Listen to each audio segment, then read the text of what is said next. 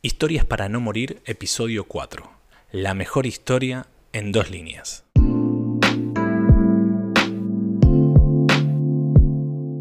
Hola, ¿cómo estás? Mi nombre es Dani Aramayo y este es el cuarto episodio de Historias para no morir, este podcast en el que hablamos de narrativa audiovisual en general, a veces de películas, a veces de series, a veces de libros, todavía no de canciones, pero en algún momento se vendrá, porque lo que nos interesa en este espacio es pensar las historias pensar cómo se cuentan, por qué nos gustan, qué elementos tienen que hacen que conectemos con, las historias y de qué forma nosotros podemos ir aprendiendo ese tipo de elementos e incorporándolos a nuestros relatos. Hoy me gustaría hablarte del punto de inicio de cualquier película o serie, de toda novela y de todo cuento, de cualquier historia. Y ese punto de inicio para los y las guionistas suele llamarse logline. El logline es como la esencia conceptual del relato que queremos construir. Muchísimas veces cuando nos sentamos a escribir no tenemos nada o tenemos una primera imagen o una primera idea sin mucha forma. Entonces algo muy útil es, digamos, ejercitar el hecho de, ok, ¿cuál es la esencia de mi relato? ¿Qué tengo como elementos fundamentales de, de mi historia? Y eso es bueno tratar de construirlo en dos líneas, porque digamos, si hacemos una peli o si hacemos una serie, estamos hablando de relatos que llevan tiempo, que se van construyendo de a poco. Entonces uno raramente empieza escribiendo el guion, digamos. Eh, eso casi no existe. Uno empieza escribiendo pequeños fragmentos y trata de darle como un eh, fundamento inicial. Entonces un logline suele ser eso, ¿no? Suele ser una oración o dos oraciones, tres tal vez, eh, en los cuales uno ya puede percibir de qué tipo de relato estamos hablando. Ahora bien, ¿qué tiene concretamente un logline? ¿Qué tengo que poner? ¿Tengo que describir al personaje? ¿Tengo que poner el final de la historia? ¿Tengo que hablar del conflicto principal? Bueno, hay algo de todo eso. Pero ahora te quiero contar en concreto los elementos que yo suelo usar en mis loglines y que me ayudan a enfocarme me, digamos, me ayudan a ejercitar, pensar en esos pilares que luego tal vez vayan cambiando, ¿no? Porque lo que uno escribe en un principio luego va creciendo, va cambiándose, va transformándose. Pero sí está bueno como ir llenando esos, esos primeros eh, pilares para empezar a caminar. Bien, yo lo que hago eh, básicamente es pensar en un protagonista por lo menos protagonista, ya sabes que es el personaje principal del relato, es a quien vamos a acompañar durante todo el trayecto. Suele suceder que nos alegramos con él o nos entristecemos con él, lo entendemos, incluso aunque digamos sea un, personaje que es muy distinto a nosotros, ¿no? Lo entendemos porque, digamos, el autor, el guionista, el director eh, nos lo muestra y nos hace estar con él o ella. Entonces siempre es importante empezar pensando en un protagonista y que, digamos, lo podamos esbozar sintéticamente. Generalmente es importante pensar en el rol, digamos, a qué se dedica, qué hace, digamos, a qué, en qué ocupa el tiempo. Pensar una característica principal, si es tímido, si es eh, arrogante, si es eh, valiente, si es eh, solitario, ese tipo de cosas. Y también sirve estar pensando, si se quiere, en, en qué desea, ¿no? O por lo menos qué, qué cree que, que desea. Eh, hacia dónde va ese personaje.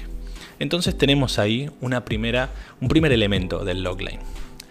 Inmediatamente después de ese protagonista, pegado al protagonista, estamos pensando en un universo. ¿no? Todas las historias, digamos, desarrollan mundos, desarrollan universos, contextos eh, que son, digamos, los necesarios para contar el relato. Y un universo tiene determinados también pilares sobre los cuales se sostiene. Cuando hablamos de universo hablamos de cuándo sucede la historia, si es una historia actual, si es futurista, si es del pasado, dónde sucede, en qué parte del mundo, en qué pueblo.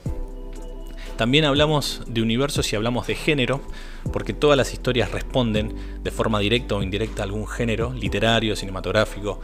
Estamos encaminados, encolumnados en alguna tradición, lo querramos o no.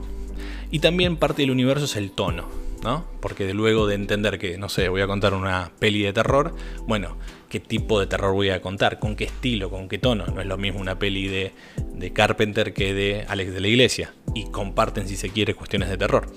Entonces, eso es parte del universo. ¿Cuándo, dónde, género y tono? Hasta ahí entonces tenemos protagonista y universo. Una vez que tenemos eso que se suele llamar mundo dado, tendríamos que pensar en un primer eh, conflicto, un primer detonante, se suele decir. Un eh, agente externo que viene a poner en crisis, a desequilibrar a ese protagonista y ese mundo dado. Ese detonante es la ruptura del equilibrio. Y es importante pensarlo en qué necesita experimentar el protagonista, qué viene, qué podría venir a complicarle la vida, porque generalmente las historias se tratan de problemas, ¿no? De problemas que nos asaltan a los o que asaltan, mejor dicho, a los protagonistas y que tienen que ir a resolver. Entonces, protagonista, universo y un detonante que viene a desequilibrar eso. Inmediatamente cuando aparece el detonante, se empieza a gestar el conflicto. Es la dirección de sentido, es decir, ¿qué va a tener que hacer el protagonista? ¿Hacia dónde va este relato? ¿no?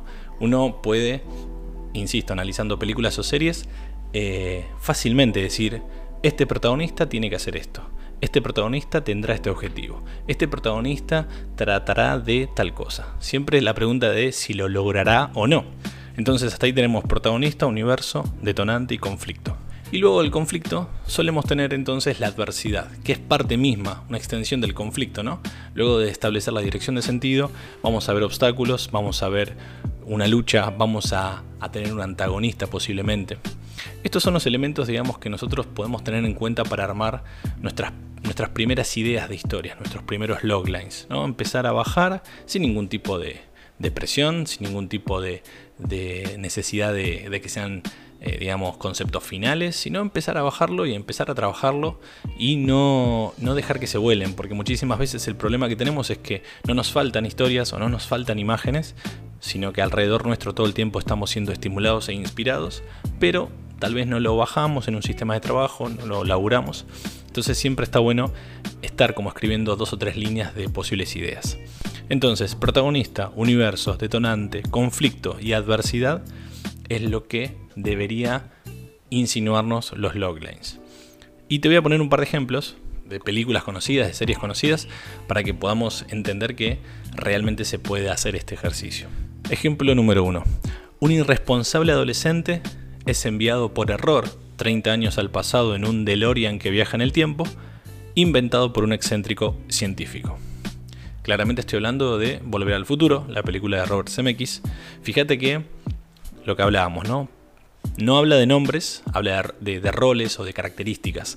Un irresponsable adolescente no me habla de Marty McFly. Yo necesito en un logline ya ir directo al grano, que se llame Marty o que se llame Lucas, me da lo mismo en esta instancia. Yo necesito saber que estoy hablando de un adolescente irresponsable. Listo, ya me lo pintó.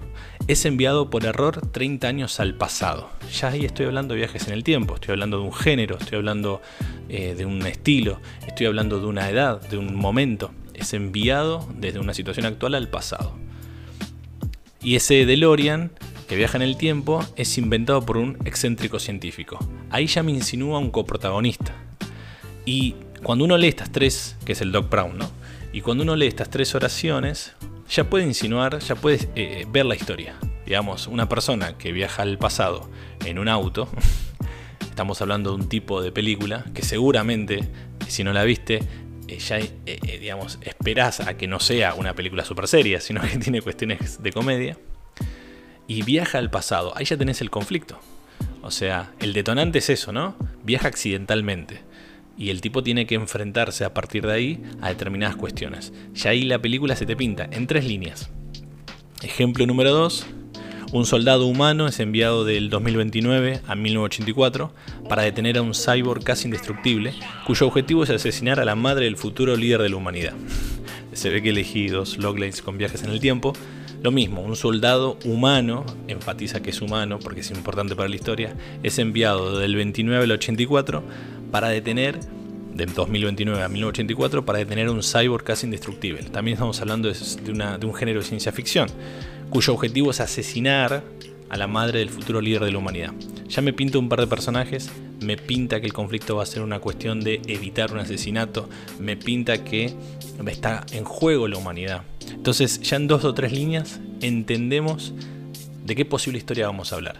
Es importante aclarar que los loglines se crean al principio del proceso digamos, de escritura para empezar a construir y luego vamos a tener loglines de prensa o loglines de difusión como los que vemos no sé, en Netflix cuando ponemos de qué trata una peli. Eso es un logline bien vendedor de una película ya hecha. Pero este ejercicio que te digo yo es para, digamos, de, de hacia el futuro, ¿no? de empezar a escribir con este, con este sistema de un par de líneas como para empezar a bajar. Y un tercer ejemplo de una peli argentina es un empático psicólogo que debe cumplir con una probation, se ve obligado a brindar apoyo terapéutico a un policía deprimido mientras persigue la pista de un asesino. Esto es Tiempo de Valientes, la peli de Cifrón, lo mismo, ¿no? Un empático psicólogo. Listo, ya con dos palabras te pinto el protagonista.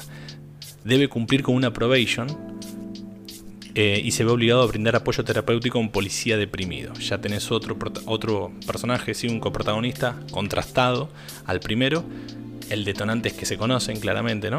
Que deben, eh, deben vivir, digamos, convivir mientras persigue la pista de un asesino. La dirección de sentido va a ser una especie de thriller, ¿no? De policial.